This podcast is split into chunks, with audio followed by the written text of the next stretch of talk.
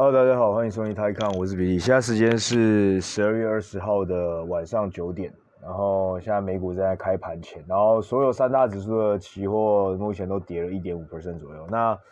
，Well over the weekend 呢，我们先讲一些比较震惊的啦。那，哎，这个震惊，serious 的震惊，然后很震惊的事情，就 shocking 的也有，就是先讲比较震惊的。呃，那当然就是呃。这个今天早上其实开盘的时候，呃，全亚洲都暴跌，大概都跌两趴左右。那主要就是因为在过去 over the weekend，在这个周末的时候呢，除了我们台湾有发生比较有趣的事情以外，那在国外呢，基本上就是因为 Omicron 发现它的传播速度真的很快很快很快。呃，一者以喜，一者以忧呢，就是第一个就是南非目前好像有有有给出一个新的 study 一个研究。南非就是一第一开第一个找到 Omicron 的地方嘛，那他就说，其实现在目前的经过一两个礼拜呢，他们的观察呢，其实他们的重病症越来越少，或者是就是呃重病住在那个，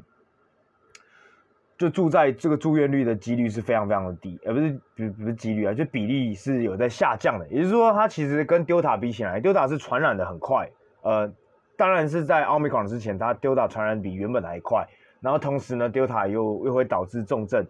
那现在奥密克戎好像就是它是虽然会很传染的比别人还要比较比前面之前的 mutant 都还要强，还比较容易让你得到，但是它比较不会让你得到重症，或是让你需要住到那种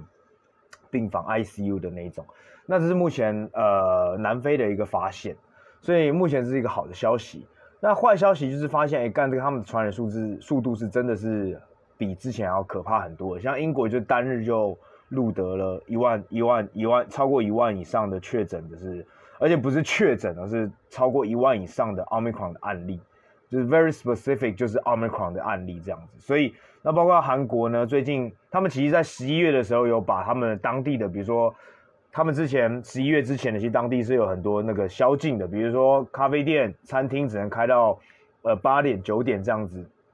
然后聚餐，朋友聚餐可能只能。两个人还四个人，那是十一月初的时候，在 Omicron 就他们真的很衰小，就是 Omicron 还没爆发的，就是十一月初的时候，他们就说哦，那我们把这个东西拿掉。那刚拿掉的时候，其实基本上你都会看到，其实全全世界都一样。你刚拿掉的，你你一个当地的一个宵禁或者是当地的一个 lockdown 的一个政策刚拿掉的时候，你会看到第一个到两个礼拜，基本上你都会看到当地的新增确诊人数都往上跑，绝对是往上冲。但基本上正常啊，正常的社会，你基本上就会看到，哎，第三个礼拜我看到 case 慢慢往下降，所以这个很正常一个发现。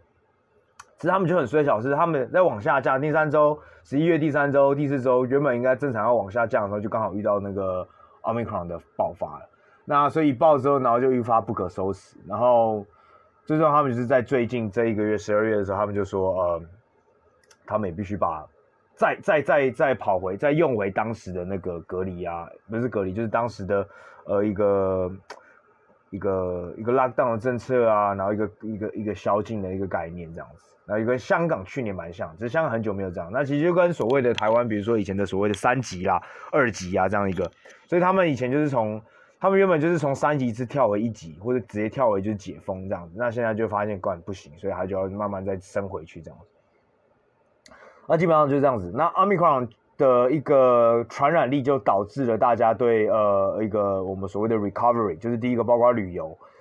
那就有一个很大影响。那尤其现在 holiday 要来了，就是接下来基本上接下来两个礼拜呢，呃，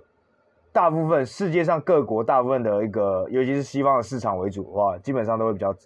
交投量都会比较呃会比较少。那比如说像美国这个礼拜五是休假，因为他们是平安夜。那香港只开半天，那香港下礼拜也会休假哦，所以我下礼拜有可能不会录，对，就是可能要放松喝喝酒这样子，所以大概是这样子，所以基本上接下来两个礼拜是呃全世界比较主要大的金融市场会比较休息的一个状态，那大概可能只剩中国台湾还是比较 active，但基本上你会很缺很外资嘛，所以你会看到成交量也都会少很多，那大家也都会比较休息，所以尽量能不出现一些大的变动就尽量不出现大变动。那基本上，如果你想要在年底在收盘的时候要一个这些对冲基金要一个好年，那你可能就要趁这这一两个礼拜，趁现在交投量还比较大的时候，赶快把一些获利了结。So，我个人觉得啊，Omicron 这个东西一出来之后，然后再加上遇到了，比如说关于 FED 就 Fed，它也要开始呢。我上礼拜还有很大的一个事情，就是基本上在礼拜三的时候，Fed 就暗示说，基本上这个所谓的购买这个这个债券呢，在明年三月的时候就会结束，然后预期呢最快明年就会开始加息，而且明年会加三次，后年再加三次，所以是一个非常鹰式，就是非常非常 hawkish，非常鹰派的，等等于说。直接的让这个市场呃要去消化这些，就是明年 Fed 真的会走一个非常鹰派的路线。第一个，它的购购买债券就是购买资产，这个 financial asset 它会力道会会迅速的减弱。到到明年三月的时候，基本上这个 QE 的东西就会就会退场。然后接下来退场呢，就是为了接下来一两个月、两三个月，可能从明年月年中开始就开始去做升息的动作。那包括在英国呢，英国做的更快了。英国呢，已经在最近一次呢的，就是去年上礼拜的礼拜四的会议里面，就直接 announce 说他们会去，他们会直接升息了。但是相对的，但是相对于英国跟美国一个走比较鹰派的方式，鹰啊，就是老鹰的鹰，hawkish，就是比较比较比较激进的去一个去升息，激进的去一个压制这个通膨。那日本跟欧洲呢？就跟他们过去十年一样，还是一个处在一个 inflation，就是他们通货膨胀的的通货膨胀比较弱一点，就是目前的资产资产的膨胀好像还没有还没有出来，尤其是日本，所以这两个地区跟国家的央行目前都还是采取一个所谓的保持一个鸽派，所以他们继续放松。那他们说，第一个他们不会，他们的中央呃利率不会往上提升，再呢就是可能目前的手上的 QE。或是前在前一个，在去年去年疫情的时候通过了这个 QE 的法案，可能在今年的呃，或者在明年的三月即将到期。但不论是日本还是欧洲，都有变相的去用另外一个 program，他们就有通过另外一个，可能是用行政命令，可能是这个比较简单的一个方式去通过的一个命令，让他们可以继续去持续的去购买这个债，只是不一定是国债，它可能是可以购买一些公司债啊，我可以买一些公司的一些东西，国国呃对。所以就是一个变相方式去往这个市场里面去塞钱进去，所以日本跟欧洲呢，目前还是比较处在一个宽松的一个部分。好，那基本上在美国的或在全球市场，在一个所谓的就是 inflation，就是通货膨胀一个提早的来临，再加上遇上 Omicron 的一个 spread 后面还有一个比比预期中还要更可怕的一个呃爆发一个一个传染的一个速度，导致基本上在过去这。三四天，包括这礼拜一，就是今天早上，然后美国等等开盘应该也是，然后上礼拜五、上礼拜三、上礼拜四，尤其呢是由 tech，就是那个 internet tech，就是基本上科技股有一个有一波修正。那科技股修正，我觉得基本上绝大的原因因素还是因为 Fed 的的一个的一个呃要。比较鹰派的一个说法，所以我觉得 Omicron 本身不是一个 trigger sell off 的一个原因，Omicron 更加 trigger sell off 主要还是油价，然后跟呃旅游相关的股票，因为大家还可预期说旅游可能还是会比预期中还要更慢，那更慢才能回到正常，那再加上你你旅游一慢的话，那你的石油基本上就你让用油，就像我们之前有一直在强调，其实用油呢，车子不是一个用油最大最大的需求，而是就燃油啦，那基本上是你的飞机航空业的燃油才是目前最大的一个需求，最大的一个需求。所以，呃，你的燃油只要一，你的航空用用燃油只要一往下掉的话，那你这个底面没有的话，那你的油价就一定往下掉嘛。所以基本上今天早盘亚洲早盘的时候，有呃不是早盘，到下午的时候，原油期货已经跌了四五 percent。那我刚才还没有看盘前台，就美国盘前，但反正基本上在下午时候，原油期货已经是跌蛮深的。那基本上这个才是 Omicron，Omicron 触发的，呃，sell off 应该是在 travel 跟跟跟原油的一些能源的部分。那我觉得 tech 就是这个科技股呢，我觉得还是比较是在，呃，比较是在呃，fat 的部分，就是在一个在美国的央行要采取一个比较鹰派的之后，那就会导致利率往上升，利率往上升，那你的 DCI 这最第一个首当其冲的就一定是这些科技股。呃，那再来呢？另外一个还有可能影响到这个科技股，那当然可能就是韩呃香港的科技股比较惨一点，就是 SenseTime，就是我们上礼拜有发的，就是 SenseTime 就是在讲 AI 四小龙的部分。那其实就一直有后续嘛。那其实最衰小是上礼拜三、礼拜四的时候，有谣言呢，有谣言说，呃，Biotech 就是所谓的一个生物科技股啊，或者是一些所谓的就是一些医药的研发股，可能会是，如果是军队，如果中国军队有用的话，那就会成为下一个被被 sanction 的一个一个一一个一个产业。所以上礼拜三有这个 rumor 一出来之后，干礼拜四港股的科技股跌跌爆，超级暴跌。在一个呃最大最大的目前 MSCI 呃就名称中国的医疗指数最大的一个成分股就是 WuXi Bio 药明生物，然后代号是二二六九，曾经是我们很爱很爱的股票。那它是做 CRO 的，那 CRO CDMO，那这个东西我们这个这个产业我们之后可以去再花一集去做解释。那基本上你们可以把药明康呃药明生物看成是。呃，医药界的代工厂，要医药界的代工厂，就把它这样想象想象成医药界的台积电就好。那 Samsung 呢，它有一家跟药明康、药明生物呃差不多市值大的，然后他们的去年的营收也差不多大。那他们今年呢，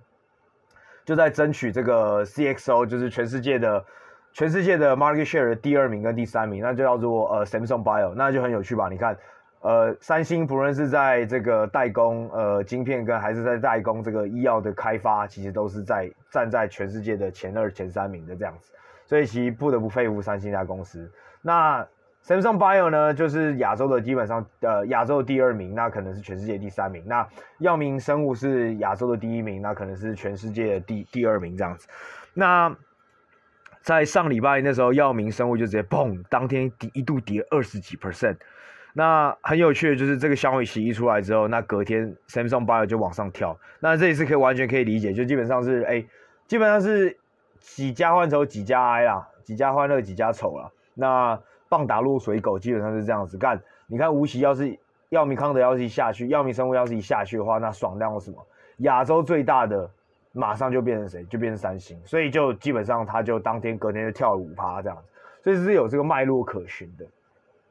就基本上，基本上你可以看到，常常看到，哎，呃，比如说，呃，Intel 有落赛，那就看到 Intel 的竞争者可能往上跑这样子。啊，如果你看到 AMD 落赛，那就看到 Nvidia 往上跑这样。啊，如果看到 Nvidia 落赛，那可能就是 AMD 往上跑这样子。那基本上就是这样子。那所以我觉得，WuXi Bio 就是药明生物那时候有这个生物这个喷掉之后，那它 Samsung Bio 就往上跳这样。那这个 sanction 呢，就是这个禁令到底是怎样？就禁令就是禁止美国的投资者。不论你是公司还是基金，只要你是美国的身份或是美国的个人投资者，如果这家公司这家股票呢被放在美国这个实体历史这个这个列这个列表上面的话，那你只要是美国的法人或者是自然人，你就不能去买他的股票或者相关的证券、债券，然后包括他的一些比如说衍衍生金融商品都不行买。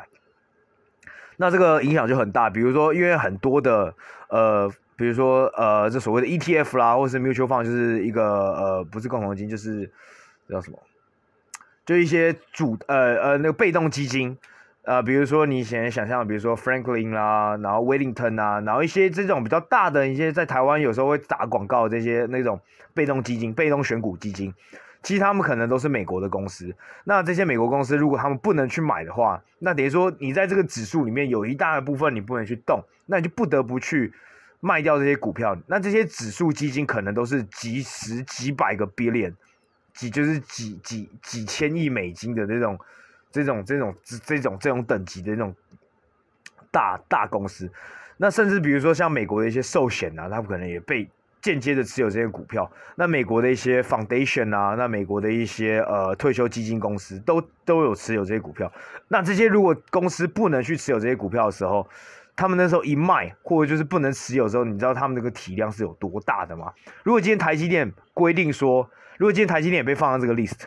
那美国只要是美国的公司，或是美国的基金，或是美国的投资者不能买台积电的这家公司的股票的话，我跟你讲，大概有三四十趴。当天就要，就是可能在一定，它不是当天啊，它要一定的期限内要要卖掉。那你知道台积电现在有多少成是外资吗？大概七八十成吧。那外资里面有多少是美国公司？我是不知道这个数字啊。不过如果各位如果仔细去想一下的话，你觉得这个东西要是放上去的话，台积电会造成多大的到货呢？那这个市面上又有多少人有这个盘子？盘子够大，有这个体量够去把这个东西吃下来？所以其实很难。所以过去呢，这个礼拜基本上科技股。呃，或者是整是整个股市其实都发生了比较大的事情，就主要是在 Fed 啦，然后再加上这个中美的感觉，这个摩擦会越来越大。那礼拜五的时候就讲说，哦，biotech 就是这个生物科技不会放在这个 list 上，除非这些是真的跟一些军人有关系的，跟一些军事科技有关系的。好，那就这样子。但是好险是没有。不过你看这一个一碰完之后，今天。今天在股票在大跌的时候，跌最凶是什么？还是生物科技股？就是你就可以看到说，干很脆弱的，就是现在的，尤其香港的市场，它是非常非常的 sentimental，是非常非常的脆弱。就一，这是你的心那么脆，一碰就会碎的那一种，就是干一点点 rumor 就会让整个信心都垮掉。尤其你看，基本上因为香港的恒生指数在今年真的是 受人。蹂躏，甚至是各种摧残啊！所以任何的一点风吹草动，都基本上会让一个特定的 sector、特定的产业就直接爆仓。所以基本上，呃，恒生指数今天就是就是这样了。那亚洲，我觉得在过去一个礼拜就是受到这样的推推呃拖累了。那再加上我刚才说的，那美国又有 F 呃 Fed 的问题，然后再加上周末的 Omicron，导致呢。在去在往这个圣诞节这个放假之前呢，我觉得整个市场、整个世界的市场的 sentiment，这个情、这个市场的一个情绪都是比较偏脆弱，然后偏偏看空了，偏保守了。最后呢，再加上呢，如果你今年市场你表现的不好，如果你基金今年很幸运的，还有还有赚钱的话，这些。Portfolio manager 就是这些那个基金经理人啊，然后这些交易员啊，基本上都想要在年底之前呢锁住他们的获利。那守住他们获利，他们才能办法过一个好年。就是你要用你的成绩去说话嘛。你你接下来年终的年底，因为像我们这种基做基金的，其实很简单。你的年终是什么？年终基本上是看你今年的数字，完全不用讲任何其他话，数据就是帮你讲的所有的话。然后你也没你也没有你也没有办法去帮你把诺啊杀小的，反正就是。你今年赚多少趴，赔多少趴，就基本上就决定你今年的年终。所以他们会在想要在年终的时候保持住他们的获利，要锁住他们获利，那可能就会赶快的去获利了结，或者是保持做一些比较 conservative、比较如果保守的一个策略。所以你会看到，呃，在年终之前呢，在年底之前呢，大家也不太希望去出现太多的变化，或者是会过度的去，也不是过度，就是会尽量去 take profit 去获利了结，或者去做一些，嗯、呃。呃，这叫什么？Hedge，就是要避险的一个动作。所以大概大致上，这个市场接下来一两个礼拜就会朝一个比较安静，或者是比较难出现到一个说呃，会一个让大家比较 surprising，会比较让他比较开心的一个收尾。但我觉得会是比较偏脆弱、偏保守。然后只要一有风吹草动，大家就会很想要赶快把东西平仓，然后赶快出场，先拿着钱再说。然后先只要确保自己在最后这两个礼的两个礼拜不要出事，就阿弥陀佛这样子，好吧？那大致上今天就是这样子。然后，然后要说什么嘞？呃，对，那我今天就我们就聊一些比较有趣的话题吧。那主要就是我我们刚才讲了很震惊的事情，那现在再讲聊一下很震惊的事情，很震惊的事情，那大家当然啊，当然除了那个公投以外啦，哎、其实其实不是说台湾有公投啊，昨天台湾呃，美香港香港也选了一个就是立法呃立法委员改选，那立这个这次立法委员改选是继也不是继，就是在国安法通过之后第一次的立法会改选，呃，基本上结果齁，呃。我是觉得啦，吼，没有我在学那个柯文哲，因为我最近在看那个全明星运动会，然后第三季嘛有吴尊嘛，然后吴尊就会学那个柯文哲，哎，我是觉得吼，这个吼，啊，反正我是觉得吼，这个吼，香港的立法会选举吼，我想结果好像也没有太出乎让人意料之外啊，应该吧？我不是很 follow 啦，所以我不是很确定，因为因为第一个我不是这里的人，虽然我最近有在申请拿那个 PR 就 permanent resident，但第二就是我觉得讲真的，我真的在这边就不熟嘛。然后当然香港给我很多机会，然后也让我受教育，然后然后也让我在这边对不对有工作。那不过我也缴这些税，所以所以呃呃讲真的，好像身为一个要假归纪半残逃的人，我应该也要多了解一下香港的一些政治啊、发展啊，然后关心一下香港社会，也确实，好吧，我检讨。只是我就想说啦，嗯，自从国安法通过之后，我是觉得怎么关心好像也都是 都差不多嘛，所以就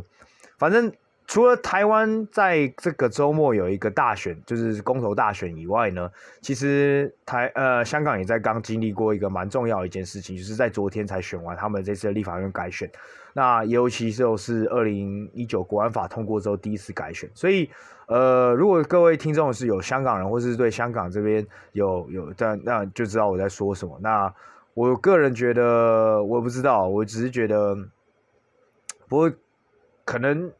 对啊，可能媒体报报道的也都有偏颇啦，对啊，所以把 anyways，反正就是过去这个周末，除了台湾的大选以外，还有台湾的公投以外，那其实有香港的这个这个这个这个立法的大选。那讲到台湾的话，那台湾公投当然就是呃，我看民进党就是稳稳的过了。那我是觉得，我刚才才跟我跟跟我几个朋友在讨论，我是觉得其实好像不是真的那么多人真的很理解。公投的这四个议题背后的脉络跟之后背后的真正在讨论的或是在同意跟不同意是什么？我觉得很多人甚至在投票的时候是搞不清楚的。那我但我觉得这就正常啊，就是啊台湾的一正常发挥这样子，所以我觉得没什么。我刚才就开玩笑跟我朋友讲说，干你，我跟你讲，你去把那个开票箱筒子打开来看，打开来看，我跟你讲，里面呢全部。百分之九十五，超过百分之九十五，我不敢说百分之九十九，但我可以说百分超过百分之九十五。那选票里面呐、啊，就是四个同意，或是四个不同意，不会有那个他妈真的仔细想过是啊，我哪个要同意，哪个不同意，哪个同意，哪个不同意。我觉得真的很少很少，绝对很少。我觉得真的是百分之八九十几，绝对就是。干就是民进党的票跟就是绿色的票跟蓝色的票这样子，那蓝色的票就盖四个同意，那绿色的票就盖四个不同意啊，basically 就这样子。而且其实投票的投票率好像没过嘛，就基本上其实不论它最终的结果是怎么怎么样，它本身就不会通，本身就不会通过了。因为这主要是因为反映在公投的它那个呃有投票率的一个门槛限制，你要先到你的公投要投投票率要先到的之后呢，你接下来才去看你的结果。对，所以我没记错的话，我看新闻的话，我记得是投票率本身就没过了，所以当然最终结果一样还是显示出就是不同意为多，那同意为少，所以我觉得这是一个呃好像是必然的结果，或者是，但讲真的，其实 maybe 我也可以 relate 到刚才那个香港这件事，其实说不定我也不，我也我我我我我我已经过了这两年，而且讲真，我成年之后我也很少在在，我也没有真的行使过我自己的投票权利，所以。maybe 我也是不容智慧啦，我也是愧对我养我长我养我育我长我长长长大的这片土地啦。But anyways 就这样子喽。那不过我相信呢，这两件大事呢，最终都成功的被一件事情给模糊掉焦点了。那这个焦点当然就是我们的轰轰，我们的力宏啦。那他的这东西啊，他的东西我只是刚好只是为什么会突然想到这件事，我是觉得。呃，这东西我觉得还蛮适合拿出来跟大家一起分享。就我可以从这件事情里面，我可以想到一些什么样的东西呢？第一个，我觉得就是一个，我觉得就是一个很很，他就是一个很好模糊焦点的一个人。对，基本上为什么之前会有一些呃阴谋论？就比如说像去年，就是不是跟红红玩的其中一个人，就是像李云迪嘛。那李云迪在去年十一，呃，在上在不不是去年，就今年十月、十一月的时候被抓嘛，在北京嫖妓嘛。那为什么会在那个时间点被嫖妓被抓出来呢？好像就是因为刚好中共有一件什么事情，我也忘记了，好像是什么他疫情爆发还是啥小，反正就是哦，还是燃煤出了什么问题等等的，反正就是中国他手上原本有个烫手山芋，然后有个烫手山芋之后搞不定，然后就他就使用这个方法去把它。呃，混淆视听也不是混淆视听，就是吸引大众目光，然后，然后包括之前吴亦凡也是啊，然后这样子，对，所以就是非常 conspiracy。但是我觉得很有趣的是，好像其实你要说不是 conspiracy 嘛，那但是如果真的去仔细想一些他们的观点的话，又好像是也说得通。那这次的大选会不会也刚好是其实是被我不知道是国民党民进党啊？那其中一党刚好就哦棒。让让这个东西去来开枪，然后就跑出来。呃，我相信应该也没有，只是就是真的很很很很很，就是 只能说王力宏，就是或者是这些人，王力宏、吴亦凡这样的一个等级的一个巨星，他其实本身的带货能力，也就是说他的可以吸引到这个流量呢，真的太大太大了。他可以让一个国家的大师变得如此的，一瞬间的没有那么就举足，他是他们这些人是如此的举足举足轻重，导致让真正可以影响你国家人、影响你这个社会在发展的一些大事情、大决定呢。会变得瞬间没那么重要，或是瞬间没有这么多人会去关关关会去关注，所所所也难怪难怪在过去这一年，中国会去这么去打打压或者去压制这个所谓的一个粉丝的一个这个偶像崇拜的文化。在吴亦凡当时被抓走的时候，在微微信上面还是微博上面，是真的有粉丝去发起说我们要再起一次劫狱，我们要我们要学习什么六四天安门这样子，只是他们。天安门那时候是学生是有理想、有抱负，为了民主、为了自由、为了 hip hop，呃，这是 PG One 的歌。但是这些人呢，当时的这些女粉丝呢，是为了反凡，然后说想想说要去劫狱。那当然，我是觉得打嘴炮居多啦，干这些人是绝对应该是没没没没有没有没有没有没有真的这么去去做，要不然这件事就爆出来了。只是。你要想，如果那一百个讲说要劫狱里面有一两个真的是有这么疯的话，干，那这个社会就很可怕。因为吴千吴吴亦凡的粉丝可能是几千万的、那几千万，我刚才用刚才的几率有一趴的话，干几千万里面就有十几万，可能是会做这种事情。那你觉得，干中国政府他妈吓都吓死了。然后，所以在过去这你几年就一直在呃这一年就一直在打压这个文化。那甚至在上礼拜，其实微博有被罚款。那这也是上礼拜呃。香港的上市的科技股有有有一天下跌，是因为微博被抓去喝茶，呃，然后就是基本上他们高管被叫去喝茶，那罚钱罚超少，好像在五十万人民币，干 a piece of shit，根本是 nothing。但是重点是他们高管被请去喝茶，然后警告说你以后要做好好做这个说，就是媒体审查的部分，就是干这些人在发文的时候，你们要就要给要好好的去过一遍，不准把一些杂七杂八的东西把它发上来，so。基本上就是要微博乖乖听他的话，那就是要中国政府想看到什么才能让你上去，那不想看到什么就不能上去。但是我就觉得超水小，所以基本上，基本上很多基本上媒体，我跟你讲，在中国做媒体最后就就是你就又遇到这个东西吧。那但大家当然就是乖乖乖乖的站好，要听话，听话你才有钱赚，没听话你就是下去这样子。所以我觉得基本上是这样子。那。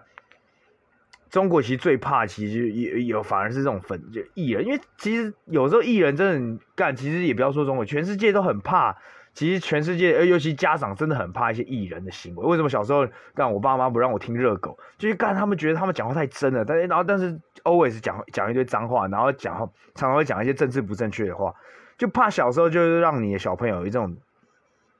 教育会可能有点偏差啊，但你讲真的，你等到长大之后，你就知道说，哎干，其实没有所谓的什么谁讲谁的话，谁讲什么话，你就不能去，你就要去敬他，而是小朋友要一个要受过完整的教育之后，你当你有独立思考的时候，你就可以去选择说啊，哪些东西，哎，这样的是不好的示范，然后哪样是好的示范。But anyways，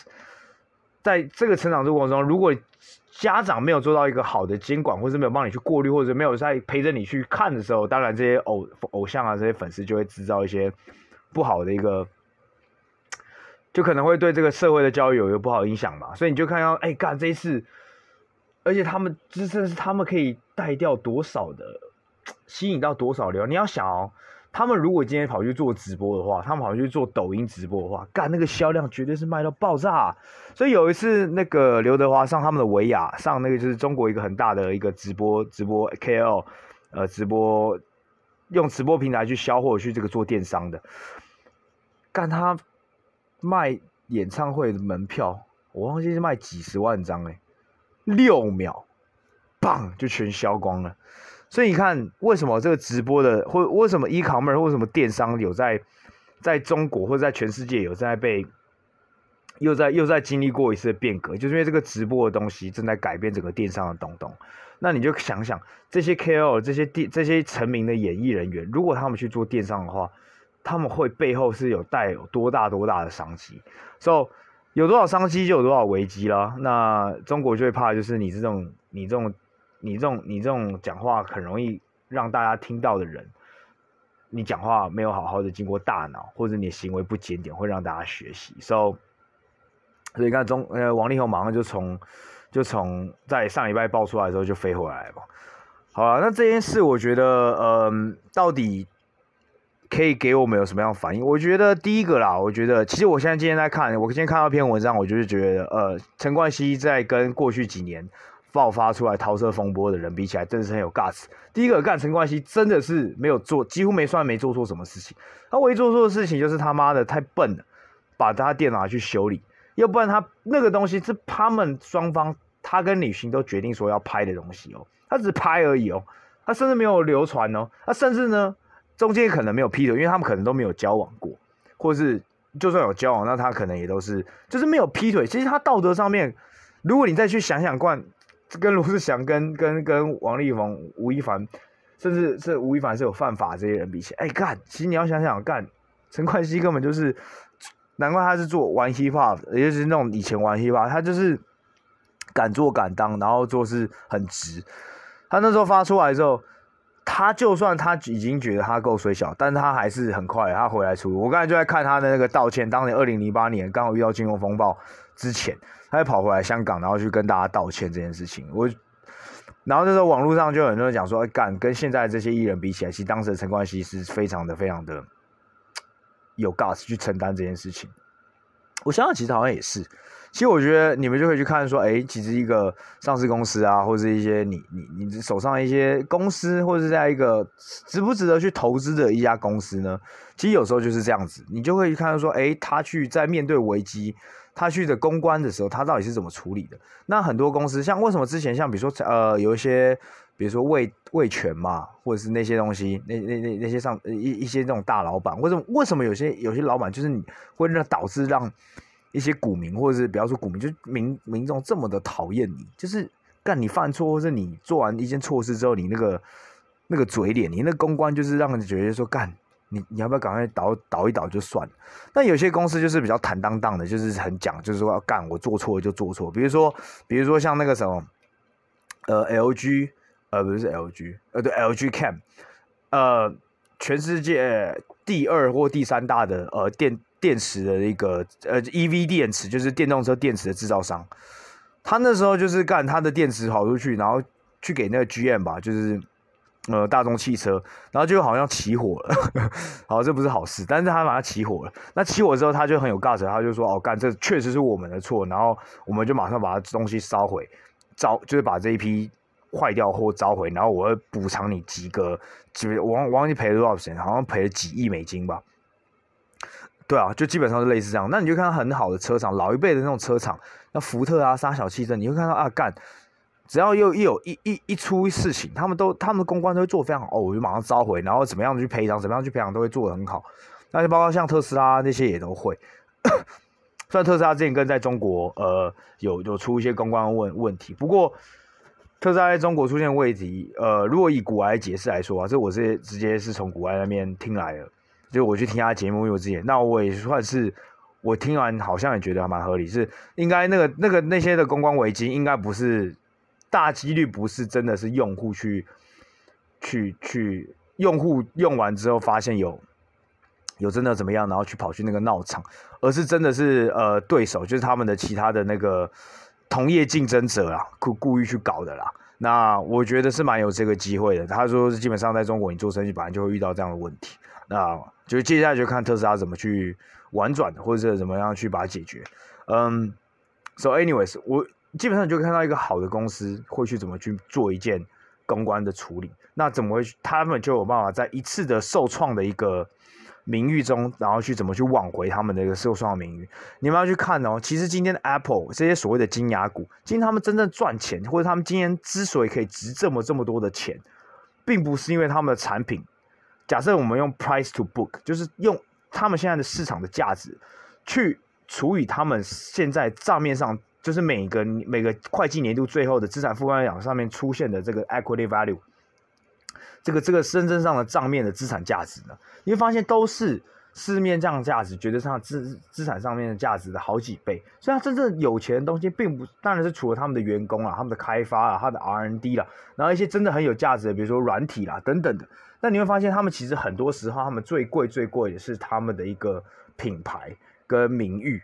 那这个东西不是说，这个东西它可以是一年内就直接。瞬间就荡到谷底，它可以一年内干这个品牌就被家完爆的。它是只要你一朝出现一个公关事件，你只要一一个处理不好，那你的这个品牌可能就从此你就你就发现，哎，你的市值、你的市场价格永远就不会再是你账面价格的 premium。你看你以前他比如说账面价格是一千一千块，你会发现干你的市值不知道为什么是一万块，所以基本上你是你有九九十趴的那个你的市值里面有九十趴是靠着你的品牌在撑起整个东东啦。但是如果你今天公关一处理不好，它可能会从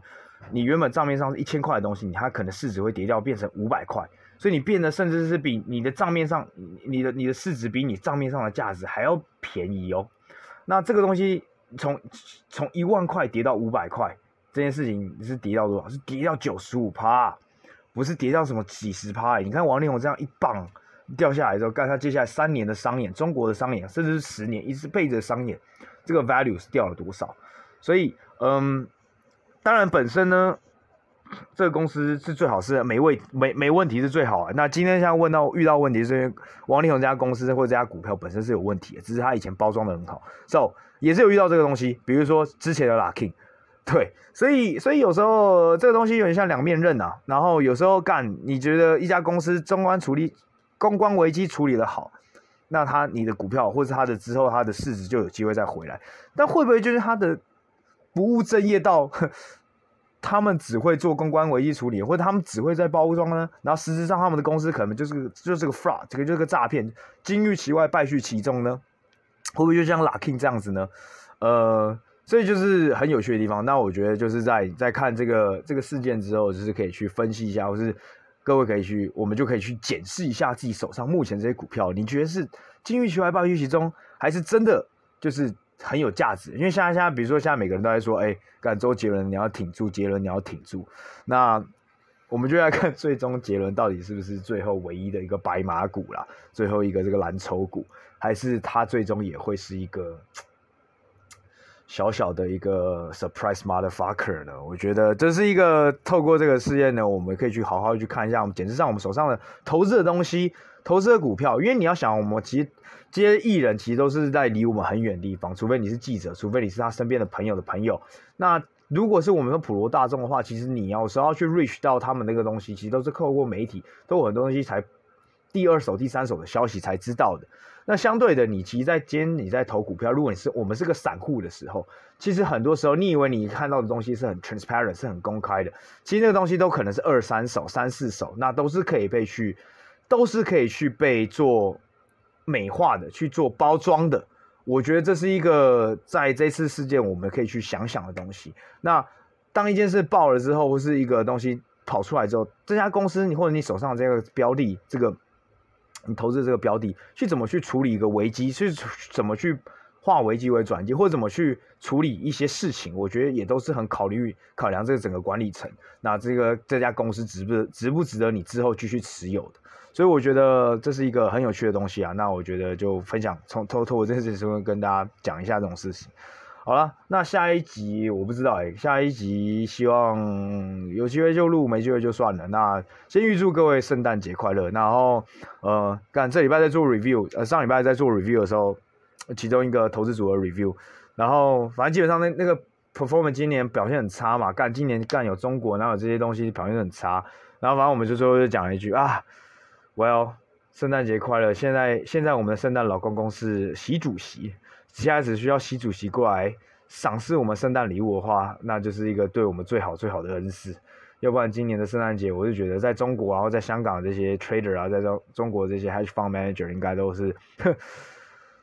苦逼的脸过圣诞啦。好了，那大家今天就先讲到这边啦，各位可以早点休息，最近又变冷了哦。好，各位各位注意，然后圣诞快乐，晚安，拜拜。